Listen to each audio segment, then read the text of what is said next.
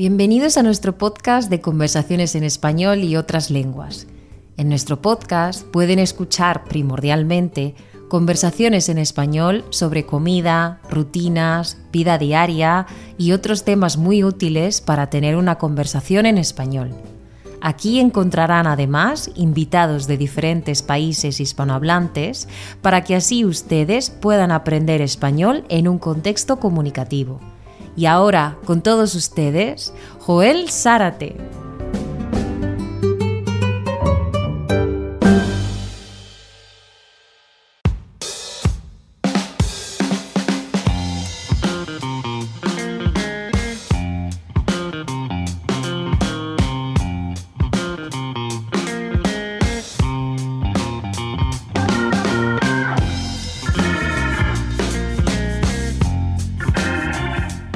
Hola a todos, ¿cómo están? Yo soy Joel Zárate, soy el creador del podcast y uno de los conductores del podcast. Bienvenidos a un nuevo episodio. This is a podcast for intermediate and advanced learners. If you are new to the podcast, feel free to look around and explore the podcast. On the show notes, you can find the links to the supplemental materials and transcripts to enhance your learning experience, as well as links to my other podcast. Not all the transcripts are available, but as I receive more contributions, I invest on getting transcripts for you to help you get the most out of the podcast. If you would like to support the podcast, on the show notes, you can also find the link to my GoFundMe page. Thank you. En este episodio nuestra querida amiga y colaboradora del podcast, Alba Sánchez de España, entrevista a Camilo Ardiles de Chile y Camilo nos habla sobre sus días cuando vivía en otros países. Camilo ha vivido en varios países y hoy nos cuenta su experiencia en los países en donde ha vivido. El objetivo de este episodio es que ustedes puedan escuchar cómo describir el pasado y hablar sobre el pasado. El enfoque de la conversación es el imperfecto y los tiempos pasados, aunque no se limita al pasado porque esta es una conversación natural, espontánea y de nivel avanzado. Alba ofrece lecciones de español en línea y también tiene un programa de inmersión y otros proyectos para ayudarles con su español. Si quieren saber más sobre el contenido de Alba, lo pueden encontrar en la descripción del episodio. Muy bien, entonces aquí está la conversación de Camilo y Alba sobre los días cuando Camilo vivía en otros países. Hola a todos y bienvenidos a nuestro podcast de conversaciones en español y otras lenguas. Yo soy Alba Sánchez de España y es un placer compartir con ustedes esta conversación y ayudarles a aprender español con nuestras conversaciones. Si quieren conocer más, en los apuntes del episodio, en las notas del episodio, podrán encontrar el vínculo, el link hacia mi canal de YouTube, El Español de Alba, y hacia mis enlaces en las páginas de Italki y Verbling. En esta conversación tengo el placer de recibir de nuevo a Camilo de Chile y ya que Camilo tiene tantas experiencias viviendo en otros países y otras culturas, hoy vamos a charlar sobre ellas. En la descripción de este episodio pueden encontrar las preguntas y el contenido adicional de esta conversación. Buenas Camilo, ¿cómo estás? Me da mucho gusto verte de nuevo por aquí. Excelente, hola Alba, ¿todo bien? Siempre contento, de hecho estaba ayer hablando con, con una amiga diciendo, voy a estar en un podcast nuevamente, creo que ya te había contado, me dijo, no, no me has contado, y ahí está diciendo, sí, voy a hablar sobre mis experiencias afuera y todo, así que sirvió como calentamiento también. Muy bien, muy bien, muy bien. Bueno, efectivamente, hoy vamos a hablar sobre tus experiencias en otros países y me estabas comentando antes de empezar a grabar que en total has vivido en ocho países diferentes. Exactamente, en ocho países. Bueno, fundamentalmente lo que yo cuento como vivir en un país es estar más de un mes en un lugar donde hay un propósito. Digamos, no estás viajando, no te estás moviendo tanto. Entonces, con ese estándar he vivido en ocho países. Ahora, si damos el estándar de más de un año en un país, ahí ya el grupo se reduce un poco. Ahí sería, bueno, Chile, mi país nativo, y a Brasil, Suecia e Inglaterra, que son cuatro, que estuve más de un año, digamos. Muy bien. Claro, porque, claro, exactamente, muchas veces hay gente que dice, ah, pues yo he vivido en este país, pero son unas vacaciones largas, ¿no? No tienes un propósito de trabajar o cualquier cosa, simplemente tienes un periodo de vacaciones largo y decides irte a otro país. Exactamente, claro. El país que estuve menos tiempo, estuve haciendo un voluntariado por seis semanas, que fue en Turquía, en Antalya. Y el país que estuve más tiempo, bueno, obviamente fuera de Chile, em, está, creo que está entre Brasil y, e Inglaterra. Pero también Suecia está bastante ahí, bastante cerca. Entonces, esos son los países que podemos conversar más. Perfecto, o sea que tienes mucha experiencia. Muy bien. Bueno, pues empezamos entonces con las preguntas. Vamos a ello. Eh, vamos a practicar el pretérito imperfecto, ¿no? O el copretérito. Entonces, como vamos a hablar de rutina en pasado, pues vamos a utilizar este verbo. Muy bien, Camilo. Pues eh, cuéntame en general cómo era tu experiencia de vivir en otros países. ¿Te gustaba? ¿Te adaptabas bien? ¿Te costaba trabajo adaptarte? ¿Te sentías bien, nostálgico, triste o te sentías a gusto? Creo que era una mezcla de emociones al principio, porque hay, siempre hay una, una parte en que se gana mucho y una parte en que se pierde bastante también. Y la primera vez que uno va, por ejemplo, afuera y vive en otro país, puede, tener una, transición bastante, bastante difícil en general. Acostumbrarse a un nuevo idioma, acostumbrarse a nuevas reglas. Pero yo diría que siempre con la impresión de, de que esto estaba sumando para mi experiencia de vida, me estaba haciendo madurar más rápido. Y mm, hablando un poco sobre, bueno, que podemos empezar con la primera experiencia. Fue en Estados Unidos, un intercambio a nivel de colegio en el que, claro, tú vas y sales de, mi caso, Santiago, una ciudad grande, capital, más o menos 7 millones ahora, un tercio de Chile viviendo allá, a un pueblo en medio de la nada en Minnesota de 700 personas y no vives ni siquiera en el pueblo. Entonces ya esa experiencia es como, uff, es bastante diferente. Exactamente, pero yo diría que a, a medida que pasan los años, a medida que pasa la experiencia, las experiencias las ves con más cariño las ves como, como etapas que son bastante, eh, bastante ricas en experiencias, en conocimiento y, digamos en desarrollo personal que es bastante, bastante útil en todo lo que hacemos. Claro, Totalmente, y tienes toda la razón, ¿eh? sobre todo el aprendizaje. Yo creo que también es diferente porque, claro, la experiencia que tú dices de un intercambio, pues mm, más o menos entre comillas vas con todo preparado, ¿no? Alguien te espera, tienes un propósito que es estudiar, no es buscar un trabajo, no es buscar unos amigos, ¿no? Está todo predeterminado en cierto sentido. Pero bueno, ya es un cambio porque, claro, acostumbrado a una ciudad tan grande, de repente te ponen en un pueblo de Minnesota y además de Minnesota, ¿no? Que está ahí en medio de la nada, con un frío, imagino, del carajo, pues imagínate, ¿no? Exactamente, sí. Y ahí lo interesante es que, bueno, la experiencia en sí no fue tan positiva en, en términos de comodidad o, digamos, experiencia eh, de cómo sentí en el día a día pero sí sentí que maduré por lo menos tres años en un periodo de cinco o cuatro meses. Entonces, en ese sentido, muy bueno. Aparte de mejorar el inglés. Muchas veces, bueno, nosotros acá en Latinoamérica, ustedes también los españoles, generalmente necesitan pasar un tiempo fuera de España para mejorar el inglés y dar ese salto de calidad que tanto busca, que te lo da la inmersión y hablar con otra gente. Estoy de acuerdo completamente. Muy bien. Bueno, ¿a qué te dedicabas cuando vivías en Suecia? En Suecia me dedicaba a estudiar. sí. Yo estudié mi, digamos, no sé si ustedes le dicen la licenciatura o el grado, el grado creo que le hice. El grado, sí. Es el, eh, lo básico, ¿no? En la universidad, o sea, el grado básico en universidad. Exactamente, hay países que dicen el grado, la licenciatura o el pregrado también. Entonces estudié mi pregrado en Suecia y mm, la verdad es que esa experiencia, claro, fue mi segunda vez saliendo fuera después de Estados Unidos. Y eh, fue interesante también porque yo eh, iba con mi familia a Suecia, es decir, no me fui completamente solo. Entonces ah, fuimos toda mi familia nuclear, excepto mi hermano grande, que se quedó en Chile.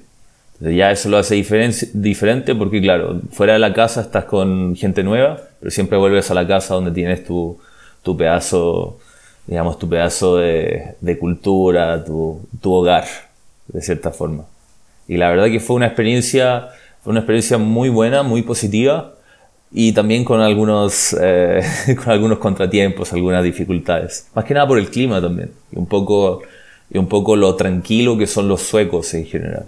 Que eso es una edad que, no sé, yo tenía 20, entonces, o 19 cuando llegué, 19 creo, y eh, tú quieres así tener muchas experiencias, salir hasta tarde, conocer un millón de personas, y Suecia es más, es más tranquilo, las cosas cierran temprano, entonces tienes como ese tipo de cosas, pero eh, al final fue una experiencia muy, muy buena hay que decirlo. Muy bien. ¿Hiciste todo, todo el grado de universidad en Hice todo el grado de, en Suecia, excepto por un semestre de Erasmus, que ahí me fui a Holanda por un semestre. Sí, que ese es otro de los países donde viví. Exactamente, lo terminé ahí, lo terminé a tiempo. Eh, fue, eh, fue, fue muy bueno el, el, periodo también porque aparte de estudiar, eh, especialmente después de mi intercambio en Holanda, estuve muy involucrado en asociaciones de estudiantes, trabajé como profesor de tenis por un año, entonces viajaba bastante con mi familia también, porque muchas veces cuando un latinoamericano, también he escuchado que los australianos o neozelandeses van a Europa y no saben cuánto tiempo se van a quedar, empiezan a viajar así muchísimo.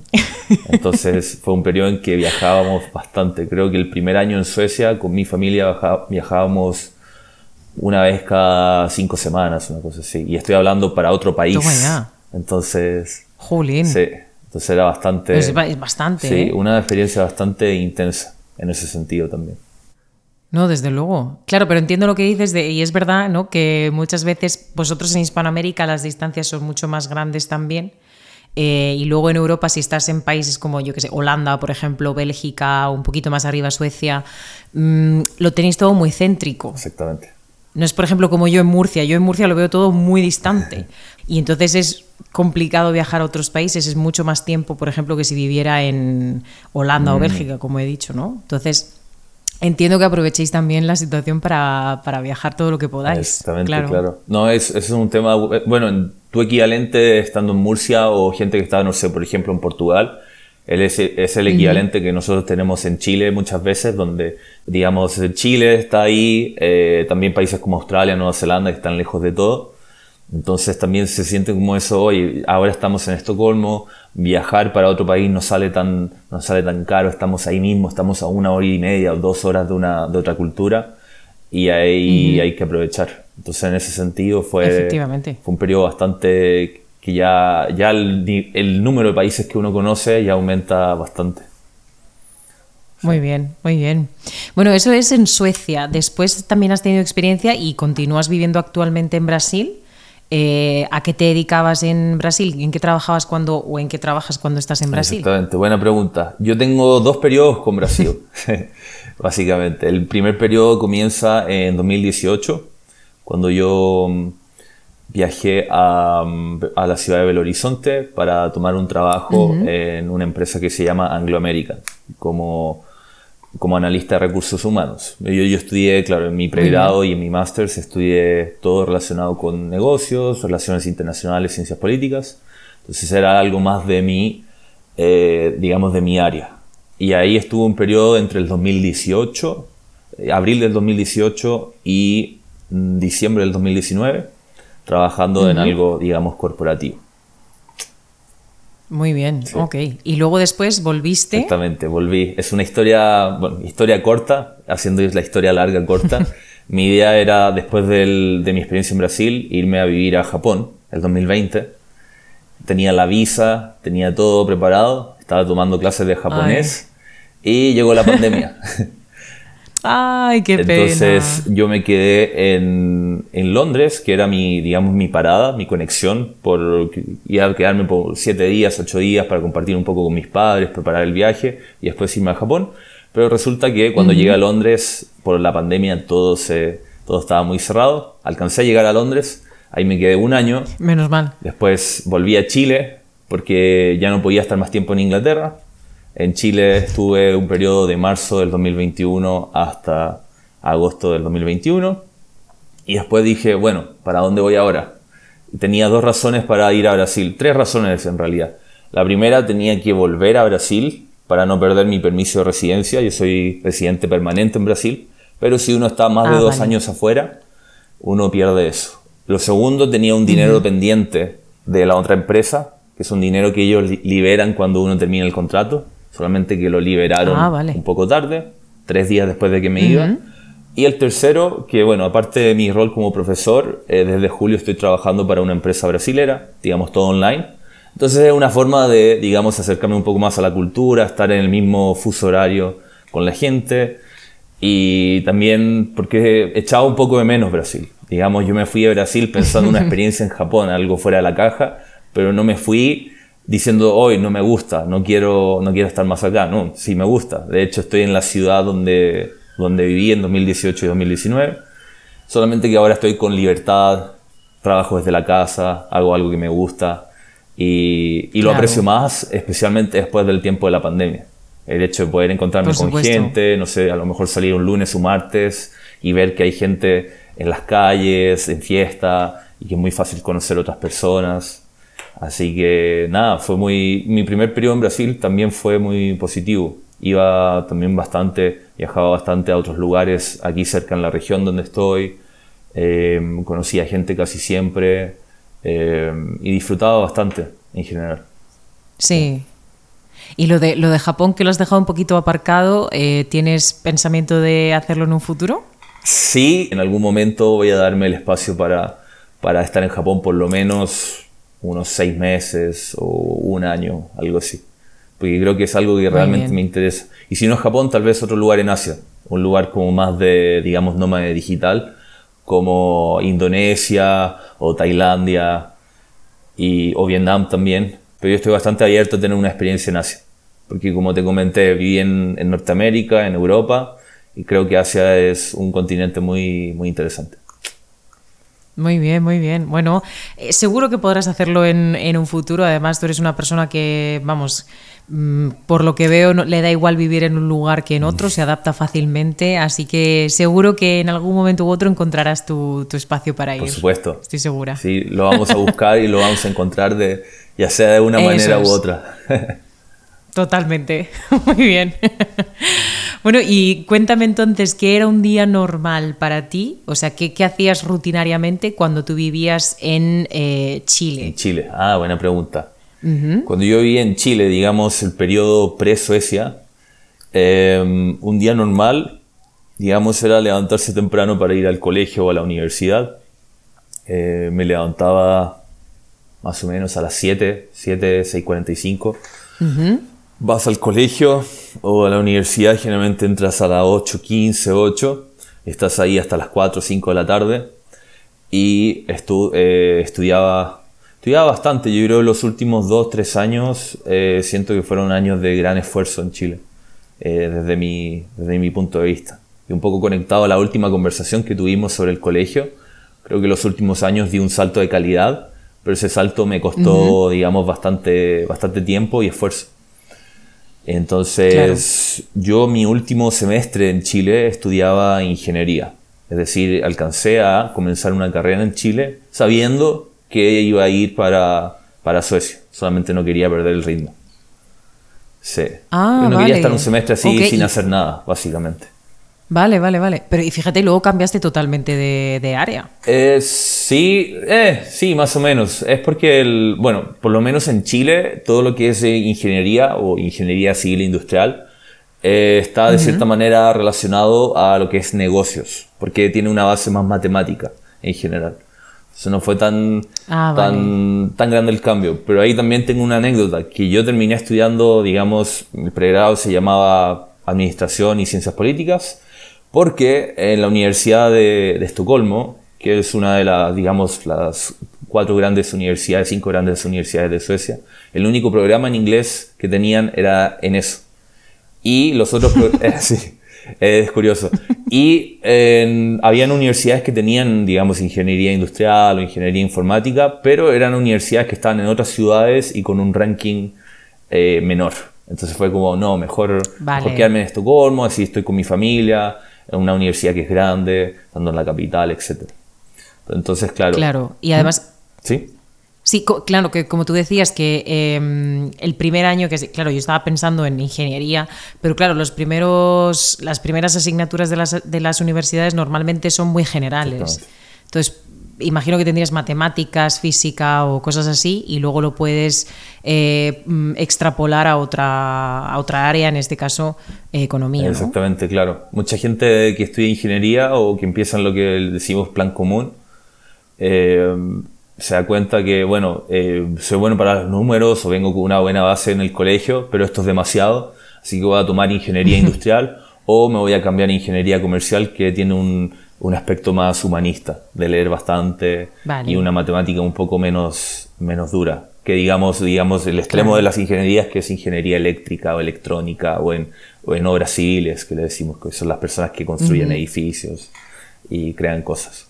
Así que eso, entonces el último semestre, eh, claro, estudiaba, estudiaba bastante, también me divertía bastante con, con amigos del colegio, amigos que tenía de mi, de mi infancia y amigos de la universidad. Y la verdad es que eh, dentro de Chile también los últimos, digamos, 5 o 4 años que vivía allá, cada año fue bastante diferente también. O sea, estamos hablando no solamente diferencias entre países, sino que dentro del país también, también etapas bastante diferentes. Entonces... Claro, por supuesto, porque también en Chile tú eras adolescente, ¿no? Casi, casi. En los últimos años tú eras adolescente y también hay años en los que se producen cambios grandes en esa época. Exactamente. Y solamente para poner números un poco en la conversación, yo cuando me fui a Suecia era el 2012, el 2010, en agosto o septiembre me fui a Estados Unidos.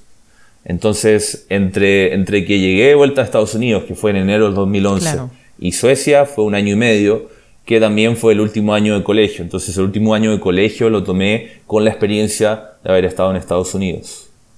Y el año antes del 2010, el 2009, había entrado a ese colegio por primera vez. Es decir, era, el colegio, ah, era como un tipo nuevo. Entonces entré al colegio el 2009, periodo de adaptación. Pues el 2010 me fui de intercambio. 2011 terminé el colegio. 2012 a Suecia. Entonces bastante, bastante diferencia, sí. Y el último año en, digamos, el último año completo que tuve en Chile, el 2011, es un año bastante intenso porque, claro, hay mucha presión por rendir bien en los exámenes de la universidad.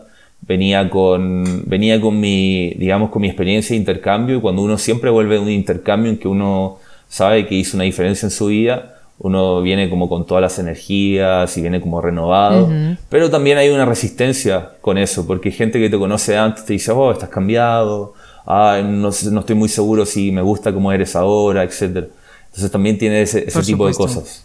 Entonces fue algo, fue algo bastante... Totalmente. Bastante curioso. Es que es, es verdad que cuando, cuando te vas también, pues tú siempre tienes experiencias nuevas todos los días, ¿no? Todos, todos los días es un reto para ti porque estás en otro lugar, porque vas a conocer a gente, porque tienes oportunidad de practicar otro idioma, etcétera. Pero la gente que está en Chile sigue en su misma rutina. Entonces, cuando tú vuelves, como tú dices, tú vuelves con una energía y una experiencia totalmente diferente y ellos dicen, jolín, pues Camilo ha cambiado. Pues obviamente. Yo es que he tenido otras experiencias día a día. Exactamente. Y tú estás aquí en la misma rutina, ¿no?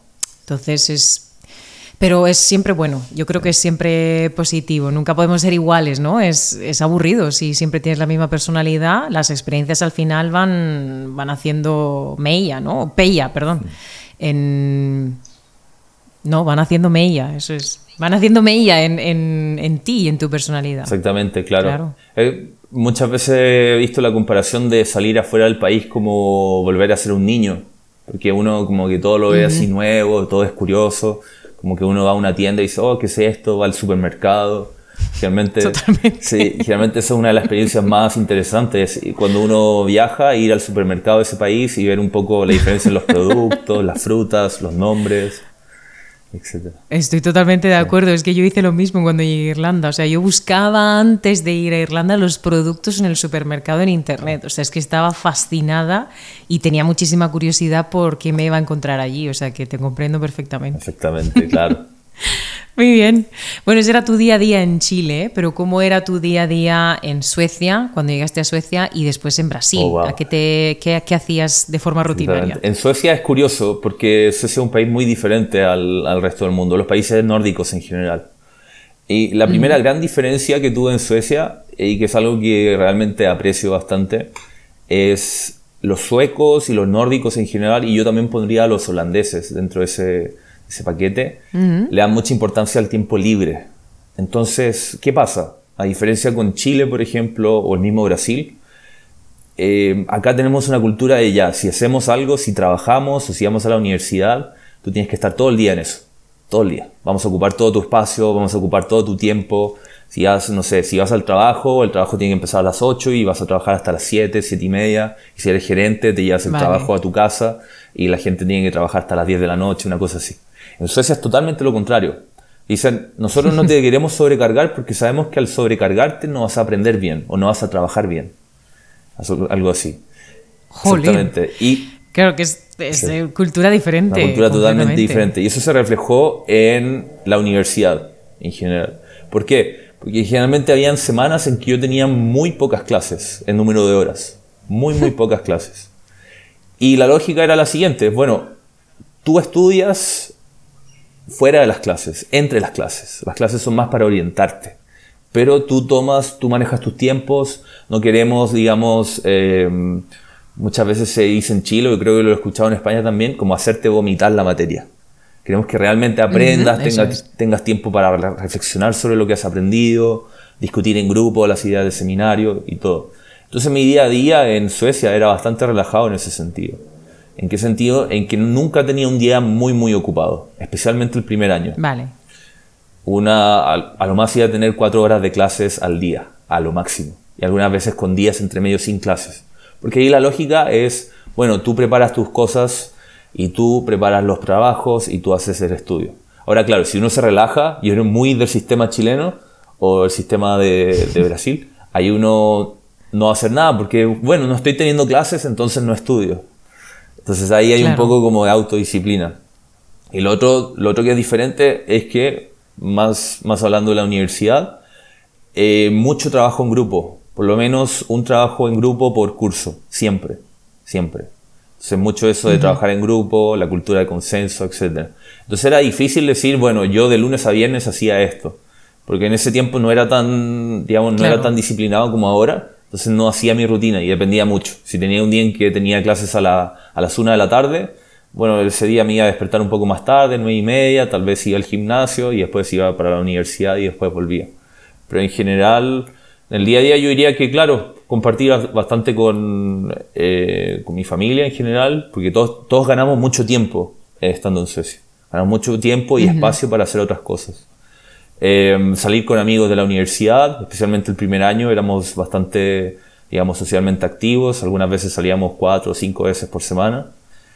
Y... Mm, Y claro, sí, yo, yo, diría que eso, el primer año fue bastante, bastante curioso, un poco de estudio, no me fue tan bien como pensaba, pero al final todo salió bien.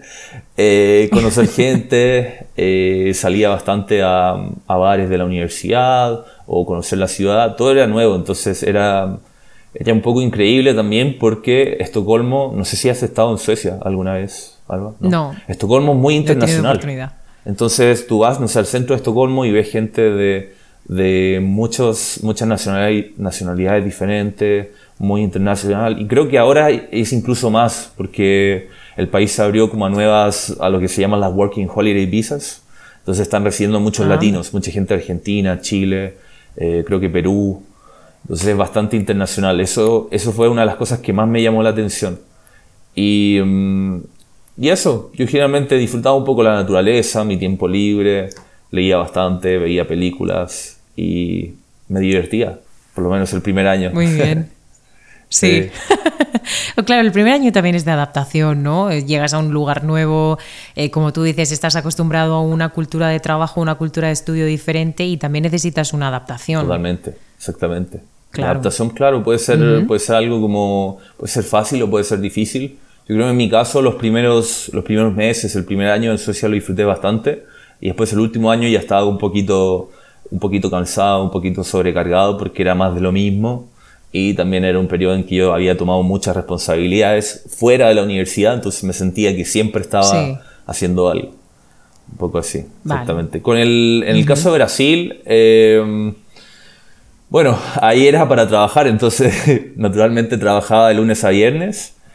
Em, en mi caso no tenía un, digamos, una exigencia tan grande o una mezcla de circunstancias, dado la naturaleza de mi rol y un poco sintiendo que yo decía, mm, después de dos, tres meses trabajando, dije, mm, esto no es algo como que quiero hacer para siempre. Entonces como que no, no estaba así al 100%. Puede sonar mal, pero, estoy siendo sincero. No, no, es así, claro. Entonces generalmente lo que hacía era, bueno, trabajaba de mm, más o menos de 9 a 5, 5 y media y eh, las tardes siempre trataba de hacer algo. Trataba de hacer algo social, y especialmente el primer periodo viví solo, los primeros 6, 7 meses. Entonces, entonces cuando viví solo, trataba de hacer más cosas sociales, eh, salir a cenar, conocer gente. Em, no así salir de fiesta hasta las 1, 2 de la mañana, que a mí no me gusta durante la semana. Incluso si es que el, incluso si no le doy tanta importancia al trabajo, el día siguiente dormir 5, 4 horas no, no es una opción buena para mí. ¿No te gusta? Y, sí. durante el fin de semana siempre trataba de viajar, especialmente los primeros meses viajé bastante dentro de Brasil. Y yo creo que una de las cosas más valiosas que obtuve en esos primeros meses es eh, empezar a usar mucho Couchsurfing para conocer gente. No sé si conoces la aplicación Couchsurfing. ¿No? No. Ah, no, no la conoces. Ah. No, no, no. Es, ¿De qué va? Eh, es una aplicación que te ayuda no diría que te ayuda, pero tú puedes conseguir hospedaje gratis de otra persona en, digamos, cuando vas a viajar o ofrecer hospedaje. Y dentro de esa aplicación uno también tiene una cosa que se llama Hangouts, que uno lo usa cuando, digamos, tú estás viajando a Madrid, por ejemplo, y llegas a Madrid, el centro no conoces a nadie, tú abres la aplicación Hangout y dices quiero ir a comer tapas o comer churros, por ejemplo. Y ahí quedas en el Hangout por dos horas, como en un chat. Y hay otras personas que están al mismo tiempo, pueden ver lo que tú estás haciendo, lo que quieres hacer, y puede comenzar una conversación. Entonces, digamos, ah, ya, Alba quiere comer ah, churros, yo Camilo, veo que tú quieres comer churros y digo, oh, wow, eh, yo también estoy aquí en Madrid, estoy solo, ya vamos a iniciar una conversación. Entonces ahí vas, eh, vas y te organizas en ese tiempo, en ese mismo momento, para ir a hacer algo. Generalmente no es en ese mismo momento, es un poco más complicado, la gente es complicada y dice, no, ahora realmente no puedo, pero hagámoslo mañana o pasado mañana. Entonces, eh, en ese tiempo, especialmente los primeros 3, 4 meses, usaba bastante eso, porque no era tan fácil conocer gente. Una vez que tú te vas a trabajar a otro lugar, si es que ese lugar de trabajo no tiene mucha gente de tu edad, o incluso si Claro. No es tan fácil desde el trabajo conocer gente. Entonces empecé a usar Couchsurfing como si fuera eh, el fin del mundo. Tenía una urgencia muy grande para conocer gente.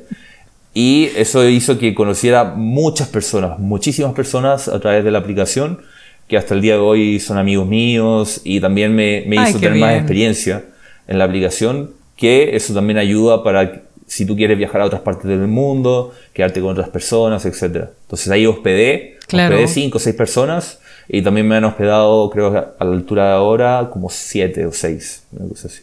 Ay, qué bien. Oye, pues no conocía yo la aplicación. La verdad que si viajas solo es, muy buena opción también. excelente opción. Sí. claro. Sí, sí. Oye, muy bien. Sí, te la recomiendo. Eh, bueno, has dicho que has dicho que, al principio que no te gustaba mucho el trabajo, ¿no? Cuando vivías en Brasil, etcétera. ¿Crees que la experiencia en Suecia y la cultura de Suecia con respecto al trabajo, el tiempo libre, etcétera, te ha influido para otras experiencias laborales? Sí, muy, excelente pregunta. Excelente pregunta. Sí, de todas maneras, de todas maneras, porque creo que el, ritmo sueco, en, en, mi opinión, tiene mucho sentido y también una forma en la que uno se expresa en relación a otras personas. Creo que hay algunas formas de, especialmente en todo lo que es corporativo, trabajo de equipo, hay formas muy autoritarias alrededor del mundo, en que cada persona trata de, de encontrar su propia voz, de decir, ah, bueno, esto es lo que pienso y lo vamos a hacer así. En el estilo sueco es más de consenso. Es como, mira, yo no lo sé todo, pero esta es mi opinión. Veamos si te parece, lo hacemos así. Como una forma bastante educada, bastante libre de pensar y hacer las cosas. Y también en la perspectiva del tiempo. En que yo digo, bueno, si me quedo hasta las 8 de la noche no voy a trabajar de mejor calidad. Mejor observar la calidad del trabajo que la cantidad. Entonces en esa en ese sentido siempre voy a pensar así. No es tanto el nivel de trabajo, especialmente si estás haciendo un trabajo creativo, no es tan importante estar 12 horas al día. Y creo que hay que dejar de espacios para el tiempo libre, porque realmente en el tiempo libre es donde tienes más creatividad, donde trabajas cosas como tu felicidad, tu bienestar. Y si uno en verdad empieza a trabajar, digamos, muy, muy temprano y termina tarde, no hay, no hay espacio para eso. Entonces, de todas maneras, tiene una influencia gigante en mi forma de pensar y mi forma de actuar. Muy bien, muy bien. Eh, bueno, es que claro, mm, mm, teniendo ese, esa cultura, después cuando vas a Brasil y dices, bueno, pues ahora tienes que trabajar de 9 a 5, ¿no? Todos los días. dices, eh, pues te cuesta un poco también otra vez la adaptación al, a, la otro, a la otra cultura, ¿no? Exactamente. Vuelta a la rutina, vuelta a tener una rutina que siempre es la misma, que siempre es un horario fijo, unas horas que tú no dispones y pues también cuesta volver un poco a eso. Exactamente, sí. Y el tema de la... Mm, creo que, mm, bueno, es una de las cosas de los valores de la empresa donde estoy trabajando ahora, que ya digamos que ya me ha ocupado bastante tiempo y no he podido hacer tantas clases como yo quisiera, pero igual, digamos, es bien. Uno de los valores es la autonomía. Es decir, no es una cosa que tú digas, ah, bueno, que Camilo tienes que estar conectado en Slack o en Gmail por hasta las 7 de la tarde porque yo estoy conectado hasta las 7 de la tarde. No, es un tema de, bueno, si tú crees que es mejor trabajar eh, menos o quieres, no sé, un lunes en la tarde no quieres trabajar y después lo quieres compensar el sábado, depende de ti. Depende de ti. Aquí es más como por resultados, qué, qué, está pasando con tu, con tu línea de trabajo. Más que decir, bueno, estamos aquí con el reloj viendo que tú trabajas hasta esta cierta hora. Y bueno, yo te dije que trabajaba de 9 a 5, pero técnicamente debería haber trabajado una hora y media, dos horas más por día. Técnicamente. Sí. Técnicamente, el, creo que la, la, persona promedio, no estoy diciendo del, del, de los líderes, pero la persona promedio en, en, un ambiente corporativo en Brasil va a trabajar más o menos de 8 y media a 6 y media, 7 de la tarde. Es muchísimo con una hora de, almuerzo. Entonces, eso empezando. Y el, y el gerente o el líder va a estar, tiene que estar abierto a responder cosas, a responder emails eh, todo el tiempo. Entonces, es como una cultura en que, bueno, eh, tú vas a trabajar y tienes que estar ahí en el trabajo, tienes que ser el trabajo en sí mismo. Exactamente. yo no lo veía tan. Sí, bueno, aquí es. Sí, no, no, es que aquí tienes, eh, es igual. En España es que tenemos la misma cultura, ¿eh? Y muchas veces los jefes es que quieren verte en el trabajo, ¿no? Porque ahora con la, con la pandemia, pues muchas empresas han tomado la decisión de, ok, vamos a alargar el teletrabajo, funciona bien, ¿vale? Hay resultados positivos, ok, vamos a mantenerlo. Pero hay muchos jefes que han dicho, mm, mm, mm, yo lo que quiero es verte en el trabajo y quiero verte trabajar, porque si estás en casa, no sé lo que estás haciendo. Claro, es una, es una tontería, porque lo que importa son los resultados. Tú puedes estar trabajando dos horas al día, pero si no me traes resultados no me sirve nada. Entonces es, una, es, es, es, cambiar un poco la modalidad de, em, de tiempo a resultados. Porque ahí yo te doy libertad, yo te digo, Alba, quiero estos resultados me da lo mismo si trabajas dos horas al día, 15 horas, 5 horas si trabajas a las 3 de la mañana, a las 8 de la mañana. Pero si tú, si tú sabes que haciendo teletrabajo vas a rendir más, bienvenida. Si quieres trabajas en Tailandia. Exactamente. Pero eso de, no, es que yo quiero verte, es que yo quiero, quiero sentir mi autoridad sobre ti, como un poco autoritario. Creo que he escuchado en, en España, una vez un taxista me dijo, de que en España todavía hay mucho eso de eh, digamos, en todo lo que es gestión o administración, hay mucho eso del patroneo, de que el jefe es como el patrón. Hay que obedecerlo un poco. un poco claro, un poco la antigua. un poco sí. Entonces... Sí, sí, sí, se pasea por allí para ver cómo estás y qué haces y gritarte un poquito, si no es que no trabajas bien, ¿sabes? Y, y, bueno, es que a mí no me gusta nada, nada, nada esa cultura. Yo creo que mucha gente incluso no coge más responsabilidad dentro de una empresa en España porque, como tú dices, supone estar con el móvil 24 horas activo y tú te vas a tu casa pero no dejas de trabajar nunca y fines de semana tampoco. Entonces mucha gente dice, por 300 euros más, 400 euros más, pero no vivir, no me merece la pena. Exactamente. Y mucha gente no quiere tomar un puesto de responsabilidad por lo mismo, porque supone mm, mucha más responsabilidad, pero a otros niveles que no son laborales. Entonces, no.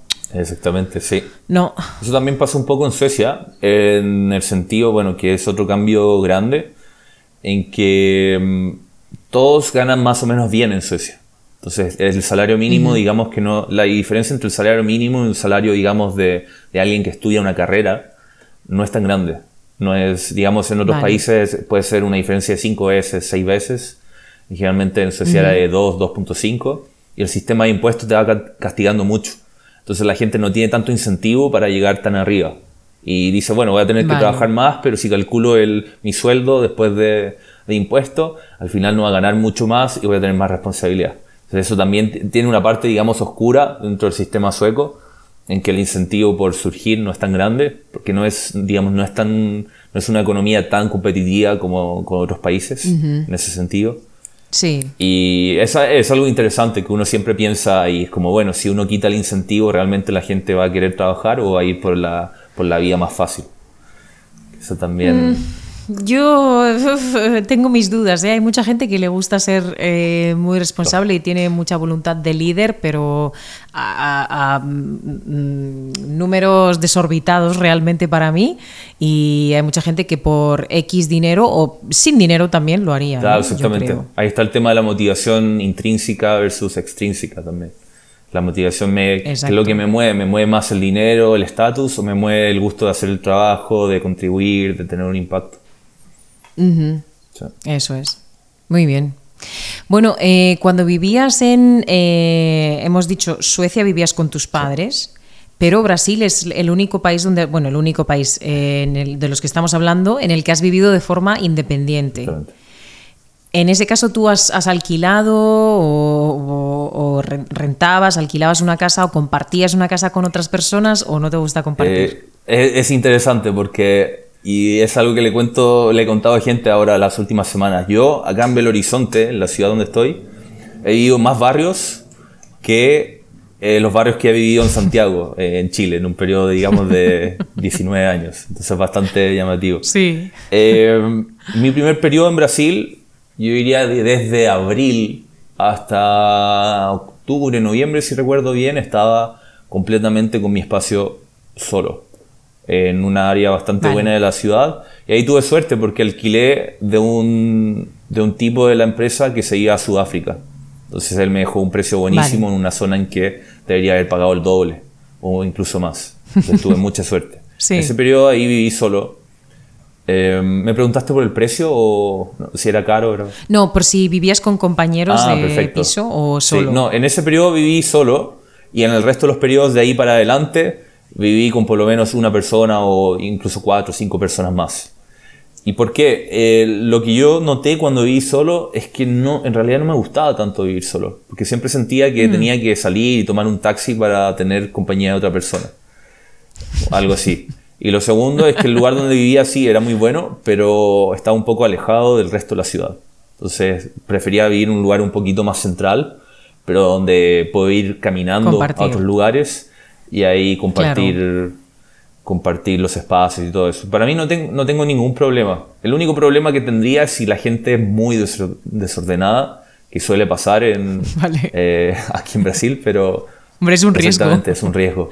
Pero la verdad es que mm, yo creo que esa, esos seis meses fueron la única vez que viví completamente solo, digamos, solo con mi espacio, espacio del apartamento completo. Y por eso pude hospedar personas en Couchsurfing, porque tenía otro cuarto. Ah, claro. El apartamento tenía dos Claro. cuartos. Entonces fue... fue Exactamente. así. ¿Y tu experiencia ahora, actualmente viviendo en Brasil, compartes Comparto, sí. Estoy, estoy en un apartamento, somos... Tu, tu, tu, espera, déjame... Uno, dos, Uf, tres. está pensando Somos mucho, cinco ¿eh? Eso es personas, número- creo. número grande. Cinco o... Uf, madre sí, mía. Cinco seis personas... No, seis personas contando que está el papá de uno de los chicos acá. Wow. Pero el lugar donde estoy ahora es, bueno, quitando mi experiencia en Suecia y, y, digamos, la casa de mis padres en Londres, ha sido lejos el mejor lugar en el que he estado. Lejos. Eh, digamos, en, en el tamaño de lo, en- mi, cuar- mi cuarto es gigante, mi cuarto es muy grande, tengo una vista muy buena y tengo gimnasio, piscina y cancha de tenis en el, en el recinto donde vivo. Toma ya. Sí. Y Oye, pues os cabe otra persona por allí. También, sí, a un precio muy razonable, a un precio que... Oye, pues entonces está genial. Eh, ¿Cuánto sería en euros? En euros sería... Ah, y en un barrio muy bueno, un barrio con mucho verde, con, con un área donde cierran la calle para ir a correr, con jugos, con cosas así, muy, Ay, muy bueno. bien. Un barrio seguro, con buena vista. Y en euros sería Sí. como 150 euros al mes. ¿Al mes? sí. Voy a Brasil. Eh, bueno, pues yo voy, a, yo, yo voy a ir viendo ya los billetes para Brasil y me vas haciendo un huequito Claro, en la sí, casa. claro. ¿Y tú crees que cabe otra No, persona? de más? hecho, bueno, de hecho me voy, me voy a mudar de ciudad el, el lunes y una de mis grandes, Anda. digamos, una de mis grandes dudas era, bueno, realmente voy a, voy a salir de este espacio tan cómodo en el que estoy irme para un lugar Ay, ok. Pero sí, el, Sí, sí. la verdad es que, bueno, este es, este es un unicornio, porque en mi opinión, un lugar así debería estar por lo menos en, por lo menos en 250, 300 euros. Que no, digamos, no deja de ser barato si uno lo compara al dinero en Sí. euro, pero a los sueldos de Brasil ya ahí es un esfuerzo un poquito más, más grande para la gente, para, para Claro. vivir. Entonces, bastante, bastante bueno. Y aquí he estado, bueno, ¿cuánto he estado? Voy a estar más o menos dos meses acá. Entonces, Vale. ha sido bastante, bastante bueno. Lo que me decía un amigo es como, oye, estás, estás viviendo en un resort, básicamente. Desde luego, en piscina, pista de, de tenis, Pista has de dicho, tenis, pista de una tenis. pista de, como una multicancha, como le decimos en Chile. Sí. Una, una, como un mini jardín para Piscina. caminar y la, el gimnasio con el sauna también. Madre mía. Y el Bueno. apartamento es bastante grande. 150 también. euros, amigos. Ah, sí, dime. Madre mía. 150 euros, digo, es eh, Por fantástico. eso los europeos claro. se enamoran de Brasil, vienen acá y, No, y claro. "Oh, wow". imagínate a alguien de Noruega, Suecia, viene aquí y puede vivir como dos años así como magnates, entonces... Pues totalmente, eres el, el rey. Totalmente, por no decir otra cosa. Eh, bueno, hemos hablado de los precios mm, un poquito de Brasil, pero a mí me gustaría saber qué pasa en Suecia. ¿Es muy caro vivir en Suecia? Porque como has dicho que los, sal- los salarios son un poquito más altos que en el resto de Europa también. Sí, eh, Suecia es bastante caro. De la última vez que, bueno, ahora deben haber cambiado por un tema de inflación y todo, pero eh, déjame darte, por ejem- ejemplo, en cosas chicas. Todo lo que es hospedaje generalmente está al nivel del Reino Unido, más o menos. Tal vez un poquito Vale. más bajo, 10, 5%. Pero todo lo que es diversión, y ese también era un gran problema que yo tenía, todo lo que es diversión, digamos, llamémosle diversión a salir al cine, restaurante, ir a, a ir a un bar, eh, ocio, Sí. exactamente, ocio, muy muy caro. Generalmente comer en un restaurante que no sea comida rápida te salía mm, mínimo 25 euros, algo así. Alcohol también. Sí. Realmente una botella de, bueno, el alcohol nacional en Chile es pisco. En esa época un pisco salía, no sé, el equivalente a 5 euros. En Suecia salía 25 euros. Entonces todo lo que es alcohol Claro. eh, costaba mucho más, comida también. Y mm, digamos que es costo de vida bastante elevado. Pero si uno gana en la moneda local, uno debería estar más o menos bien, en general. Ah, vale, o sea que para una persona que gana un salario sueco, eh, el, el ocio, digamos, no es un extra ni un lujo. Claro, eh, yo diría que sí, yo diría que sí. No, no estoy 100% seguro, pero algún algunos, algunas cosas serían como un poco lujo. Digamos, salir a restaurantes no es algo que el sueco ha- ha- haga mucho. Generalmente ellos tienen... Vale. Si uno ve un poco los países nórdicos, tienen como frases y costumbres de, de fin de semana, como no sé, el Día del Dulce o el eh, que también es como un evento que hacen los, los viernes en que hacen como unos, digamos, unos, en Chile decimos picoteos, como para el finger food Vale. unos picoteos en la casa y todo ese tipo de cosas. Y uno se pregunta, bueno, ¿por qué hacen eso? Probablemente porque no, no hay tanto, digamos, no hay tanto dinero como para decir, ya, es viernes, vamos a salir a un bar y comernos una, una gran comida. Entonces, muchas de las acciones o muchas de las costumbres que son como únicas de esos países, es más cosas de quedarse en casa y hacer algo como, ah, ya, vamos a ver la película que está en la tele y comer, comer no sé, algunos frutos secos, eh, algunos burritos que hagamos, como comida más, más simple. Tienen mucho eso. Vale. Eso, el hecho de que sean las cosas tan caras hacen que la gente busque su espacio para tener una vida más simple. Es algo así. sí. Fíjate que con el clima también es difícil, ¿no? Pues hace bastante frío. Eh, pues eh, imagino que también las cosas o las actividades estas en casa también están influidas por el clima. Por supuesto, por supuesto. Es Claro. un temazo. En Suecia, el, el invierno, cuando es diciembre, digamos los días cerca de Navidad, tienes a las una y media de la tarde ya está oscuro. Una y media, dos de la tarde ya está completamente negro. Entonces eso hace que la gente se, en esa época se tienda a quedar mucho en casa. Y era algo, era algo divertido porque para mí, entre más oscuro estaba, más motivación quería para hacer algo. Es como, quiero salir de mi casa porque me estoy deprimiendo. quiero ver gente, quiero, no sé, quiero acción, quiero drama, quiero, quiero eso. Y la gente era como, no, no, estoy, es que no, estoy muy cansado, no sé qué me pasa, quiero quedarme en casa. Y yo decía, no, ¿por qué? Claro, pero porque no hay luz. Es que, claro, ¿cómo no vas a estar, a estar cansado si es que no te da el sol? Es imposible tener energía si a la una y media está de noche. Por Dios, yo no me lo quiero imaginar, ¿eh? Es duro. Y lo, lo, que, bueno, eso también era una cosa que me pasó que fue positiva en Suecia, que el tema de los horarios funciona diferente. Digamos, eh, algunas veces cuando iba al Café Boyan, que es un, es un pub de la universidad, ahí empezaba la fiesta a las 6 de la tarde y terminaba a las 11. Entonces uno dice, ¿y por qué, por qué tan temprano? Eh, hay que pensar, si uno sale hasta las 5 de la mañana y se despierta el día siguiente a las 12, 1 de la, de la tarde, ya el día se va.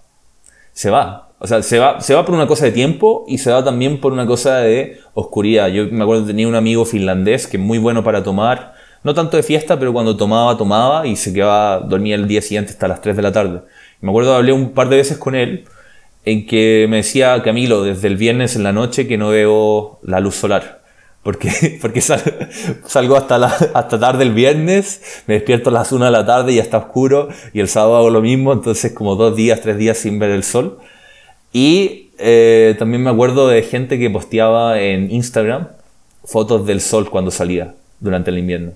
Como diciendo, bien, por fin, por fin el sol. Porque me acuerdo, viví un noviembre en que en total hubo cuatro horas de sol en todo el mes. Uf, qué barbaridad. Yo fíjate que estuve un año en Irlanda y a mí no me gusta la playa. Y cuando vine en junio dije, por Dios, yo me quiero ir a una playa, pero por favor, llevadme ya. O sea, yo estaba pálida. Yo que tengo la piel blanca ya de por sí, no me pongo morena, pues imagínate estando un año en Irlanda. Madre mía, vine enferma, o sea, pero pálida totalmente. Y yo buscaba la luz del sol, mmm, vamos, como agua de mayo. Realmente es que... Mmm, yo no, no, no, sé cómo la gente puede vivir así, ¿eh? para mí es muy complicado. Aquí hay días que en Murcia, por ejemplo, hoy no tenemos sol y ya se nota niveles de energía y dices tú, uff, ya estoy cansada, no tengo ganas de hacer nada. No Y es por el sol. Es que la vitamina, las vitaminas que te da es el sol necesario. Sí, es, es, impresionante. Lo, yo diría lo positivo de esa experiencia es que cada día que hay sol, incluso ahora que vivo en Brasil, que tiene un clima bastante bueno, yo lo agradezco. Yo digo, gracias por sí, sí. gracias. Es como eso. Hombre, claro, me, media hora al, al, sol, ahí en la terraza, en el balcón. Sí, todo eso. Y, y también el tema de que, bueno, una cosa que reflexioné ahora cuando volví a Chile desde Inglaterra. Fue una cosa, yo siento que cuando estoy en Chile, y eso que Chile no es un, digamos, le preguntas a un venezolano, un caribeño, y te dice, no, Chile es como, es un país helado, es un país frío. Pero yo siento uh -huh. que cuando hago la diferencia entre, digamos, Europa, no ni siquiera Europa en invierno, digamos, Europa en otoño, Europa del Norte en otoño, primavera, y me voy a un lugar como Chile sí. o Brasil, mi nivel de energía aumenta, aumenta automáticamente un 20 o 25%. Pero claro y uno puede decir, bueno, claro. hace diferencia, porque 20-25% más de energía, uno está como más, está más alerta, uno puede trabajar mejor, uno habla con otras personas, tiene una, digamos, una vibra diferente. Y al final uno, es, es el tipo de cosas, tú te puedes ir también. a lugares como, digamos, Noruega, Suecia, eh, Finlandia, Inglaterra, que tienen una muy buena economía, que tienen buenas condiciones de vida, seguro pero si vas a andar con 20, 25% menos de energía 9, 10 meses del año, es, es algo que te va, te va cansando un poco. Por eso la gente se vuelve loca cuando uh -huh. va a España, o Grecia, o Italia, o Croacia. Claro, sí, sí, bueno, lo entiendo perfectamente, claro que sí. Cuando yo les digo, bueno, pues aquí hoy tenemos, hoy es octubre, hoy es 30 de octubre y tenemos 28 grados, pues me dicen, qué maravilla. Claro. claro. que sí, pero yo digo, pues qué cansancio, ¿no? De calor. Claro. Es que cada uno es, es, una perspectiva diferente, ¿no? Pero entiendo que um, una tregua de seis meses o cuatro meses sin calor, como es Murcia, con un poquito más de frío, tampoco un frío horrible, vale, pero yo no podría estar un año entero así, es que qué va. No, no te cansas, te cansas realmente. Muy bien. Bueno, eh, me gustaría saber en qué te transportabas tú o en qué te transportas tú en todos los países en los que has vivido. ¿Has tenido coche o has, utilizado mucho el transporte público? Pues, es una, una pregunta bastante curiosa. Yo, bueno, yo saqué mi licencia de conducir en Chile, pero no la, no la he usado desde el 2012. ¡Wow! Así que, así que técnicamente, no, técnicamente después. tengo que aprender a manejar de nuevo, a conducir de nuevo en algún momento de mi vida, pero no, no lo he necesitado. Pues ves. Eh, el tema del transporte, bueno, depende. En Suecia el transporte público funciona de maravilla, muy muy bueno. Vale. No es tan caro tampoco, de lo que recuerdo. A lo mejor alguien me va a decir, no, sí, sí es caro, pero no es tan caro en comparación a Inglaterra o el mismo Francia en París, ese tipo de cosas. Eh, ahí no tuve ningún problema. En Holanda, cuando viví de intercambio, me movía en bicicleta, algo que me encanta. Hombre, me encanta. sí. imagino, claro. Me Sí, sí. encanta. Y acá en Brasil una mezcla entre, entre Uber y bus. Pero más, en este momento me he movido más en Uber. Pero no me tengo que mover tanto en general. Y Claro. bueno, estoy, estoy en una zona alta de la ciudad en el sentido en que estoy como arriba en la montaña. Entonces muchas veces al lugar que voy, voy de ida caminando, que generalmente es dos kilómetros, un kilómetro y medio. Y después en la vuelta tomo un Uber en general. Claro, porque no es lo mismo bajar que subir. Exactamente, sí. Y sí, eso siempre lo digo. Y también por el tema de noche, que generalmente en la noche no es tan seguro andar caminando, pero en el día sí, por lo menos acá en esta, Vale. en esta área es, es seguro, no, no debería pasar nada, nada raro. Entonces, ahí, claro, en este periodo no he usado buses, pero en mi periodo del 2018-2019 sí usaba buses para volver del trabajo en una de las casas donde viví y de ida me iba en Uber. También tenían una época, tenían Uber como Uber Pool, y yo decía Uber juntos o Uber juntos en pronunciación Ah, portugués. vale. Entonces ahí compartías el auto con otras personas en Uber y al final salía 100 centavos más que el pasaje en bus. Solamente que en la vuelta Anda, bien. me salía cuentas eh, volver en bus porque era más directo. Entre esperar el Uber y todo, en esa localización Ah, era vale. muy complicado. Entonces volver en bus era bastante bueno. Y ahí era un trayecto de bus de 15, tal vez 20 minutos si es que había un poco de tránsito. Nada, nada del otro mundo. Bueno, no es mucho. tam- Exactamente, no es mucho tampoco. Muy bien, muy bien, muy bien. Bueno, hablamos sobre amistades, que tú has, has dicho muchas veces durante esta conversación que has tenido muchos amigos y que has conocido mucha gente. Eh, ¿de, de dónde, de qué parte son tus amigos? ¿Has hecho amistades en todos los países en los que has vivido? Sí, eh, esa es una excelente pregunta porque, mm, bueno, en, el, en mi experiencia en Suecia, por ejemplo, conocí mucha, mucha gente y ahí siempre pasa que dicen que los primeros 20 es un periodo en que uno conoce mucha gente y después a lo largo del tiempo se va un poco achicando ese número, porque algunas conexiones cambian, te vas de ciudad, etc. Generalmente en Suecia conocí una, digamos, los que tengo más cercanía de las personas con las que estudié son de Finlandia, de Suiza y también personas que son mitad sueco, mitad algo, que eso también es muy común. Vale. Mitad sueco, mitad nicaragüense, por ejemplo, un amigo que se llama Eric. Eh, en- aquí, aquí en Brasil una mezcla de todos, mezcla entre locales, eh, gente de Inglaterra, de India. eh, la misma experiencia, bueno, no he hablado mucho de mi experiencia en Inglaterra tampoco, pero en Inglaterra también, italiano, coreano, eh, de India, de Grecia, Portugal, Colombia. Entonces es, es bastante diverso. Y mi forma de relacionarme con la gente, trato de no quedarme mucho con la gente que habla mi mismo idioma. Trato de salir un poco de mi, de mi zona de confort, de conocer nuevos, nuevos lugares. Y ahí yo diría que los lugares que he estado, por lo menos me llevo dos o tres personas que yo sé que voy a estar en el largo plazo en contacto. Para mí eso es Muy suficiente. bien. Es verdad, es verdad. Pero claro, por supuesto que siempre conoces gente de. Y vas a tener conocidos, ¿no? Esa es la cosa. Conocidos, gente que te cae bien, que para tomarte una cerveza está genial, pero para otras cosas, pues eh, prefieres otras personas. Exactamente, claro. sí. Y ahí está, está el tema, claro. Dicen que hay tres tipos de amigos: los amigos como de virtud, los amigos de diversión y los amigos políticos.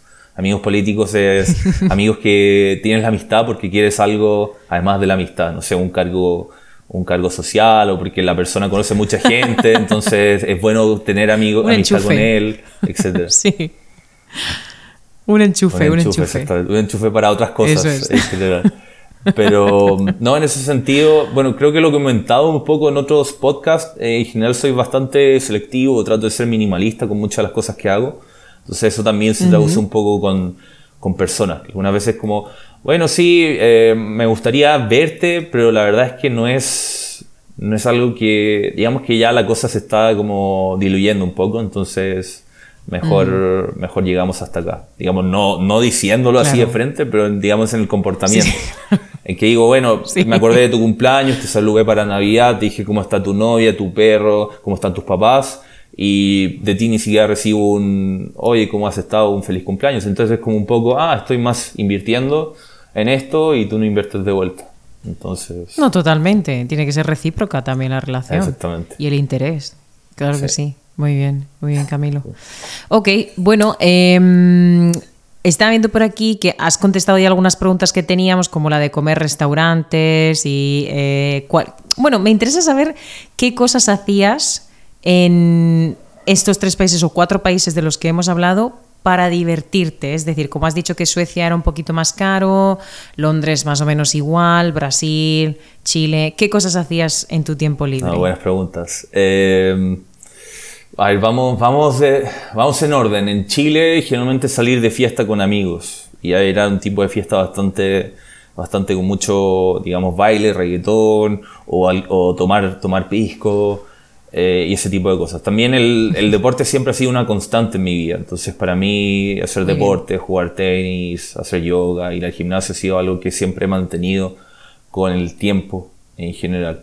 Vamos a ver, en Suecia más o menos lo mismo, salir con gente, no tanto alcohol, pero más a conversar, tal vez ir a un lugar de la naturaleza, esa interacción.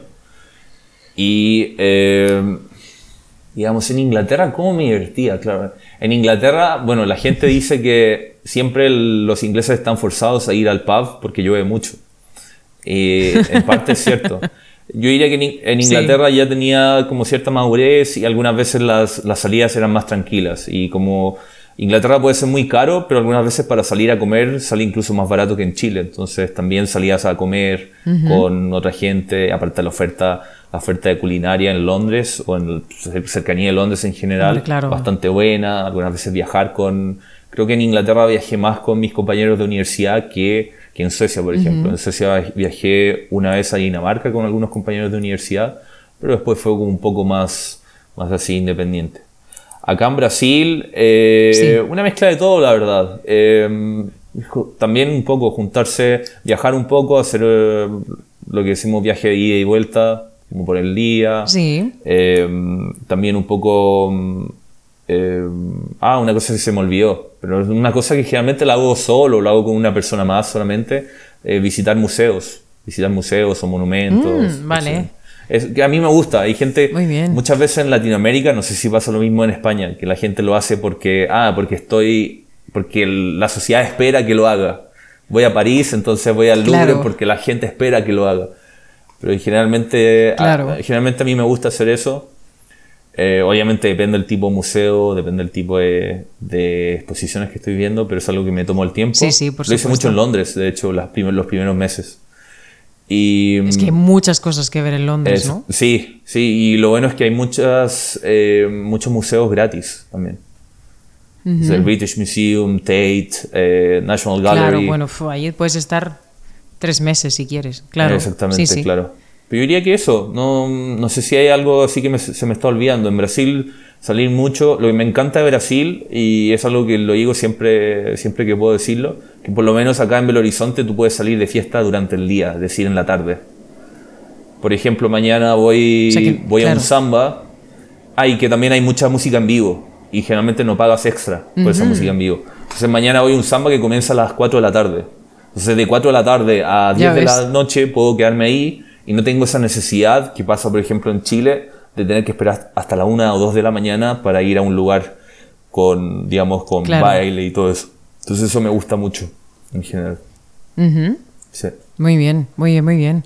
Bueno, pues has hecho un recorrido por, por, todos los países y llegamos ya a las preguntas finales. A mí me molesta mucho porque me lo estaba pasando muy bien y me interesa saber muchas cosas, pero bueno.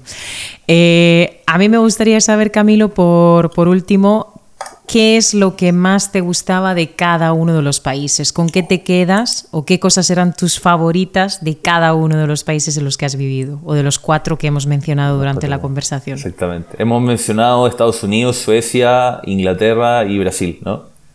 Creo. Vale. ¿Y Chile? Y bueno, y Chile, sí. Eh, claro. Mencionar. No te olvides de tu Chile. Espera, lo voy a anotar aquí para, para pensar un poco. Dame un segundo. Suecia, Inglaterra, Brasil, Chile. Veamos, empecemos. Bueno, lo anoté en este orden: el Suecia, Estados Unidos, Inglaterra, Brasil, Chile. Eh, de Suecia me gustaba mucho la tranquilidad. La tranquilidad, un poco lo práctico también. Era muy fácil moverse, mucha, mucho contacto con la naturaleza también, contacto con el agua. Digamos, de, de estos lugares que he vivido, lejos el lugar que he estado más en contacto con el agua ha sido Suecia. Lo más cercano a que he estado de vivir en un lugar con playa. Bueno, en Turquía también viví en un lugar con playa, pero la ciudad era grande y estaba a 45 minutos de la playa, entonces casi como estar en Santiago e irse a Viña del Mar, que es un poco así. O sea, digamos, el contacto con la naturaleza, todo que era, era como muy tranquilo. Era, es difícil sentirse estresado en un lugar como Suecia o Estocolmo. Y eso es un cambio bastante grande, digamos, de un ritmo de una ciudad como, como Santiago, por ejemplo. Sí. Y yo creo que eso, yo creo que especialmente mi papá podría estar muy de acuerdo con eso. Que de hecho él es un gran fan de Suecia y tiene como su, su época dorada y él pensaba, ah, Suecia, y que nosotros íbamos ahí a, a, tomar café a ese lugar y que estaban los Bambis en el bosque y todo eso. Los Bambis. Entonces eso bastante, eso me gustaba. Eh, de Estados Unidos, eh, y es algo que me gusta en general de la cultura estadounidense, la importancia que le dan a los deportes. Me gusta eso, como eh, tú vas, no sé, un colegio que tiene 300 personas y, el colegio tiene, no sé, un partido de básquetbol y va todo el mundo a verlo. Y están todos súper interesados y todo eso.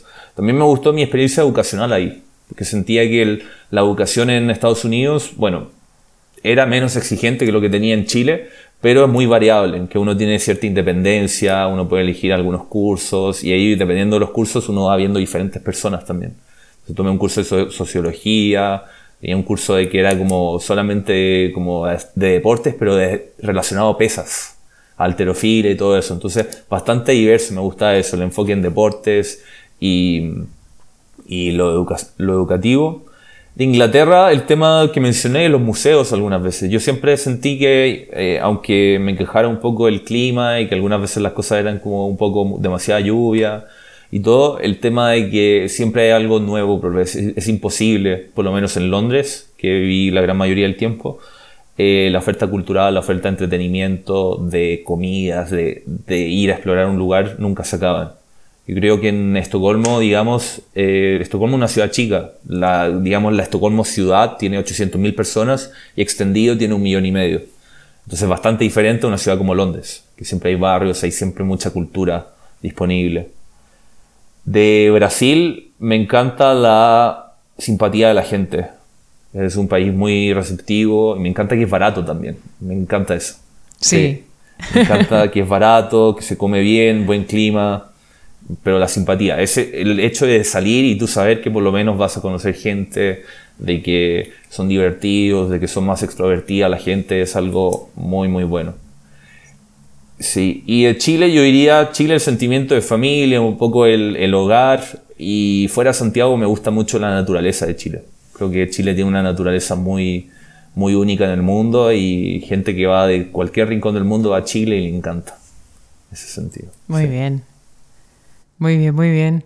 Pues Camilo, qué pena, de verdad, te tengo que despedir, pero de verdad que ha sido un lujo tenerte en la conversación. Para mí ha sido un placer escucharte y yo creo que para los oyentes ha sido el mismo placer.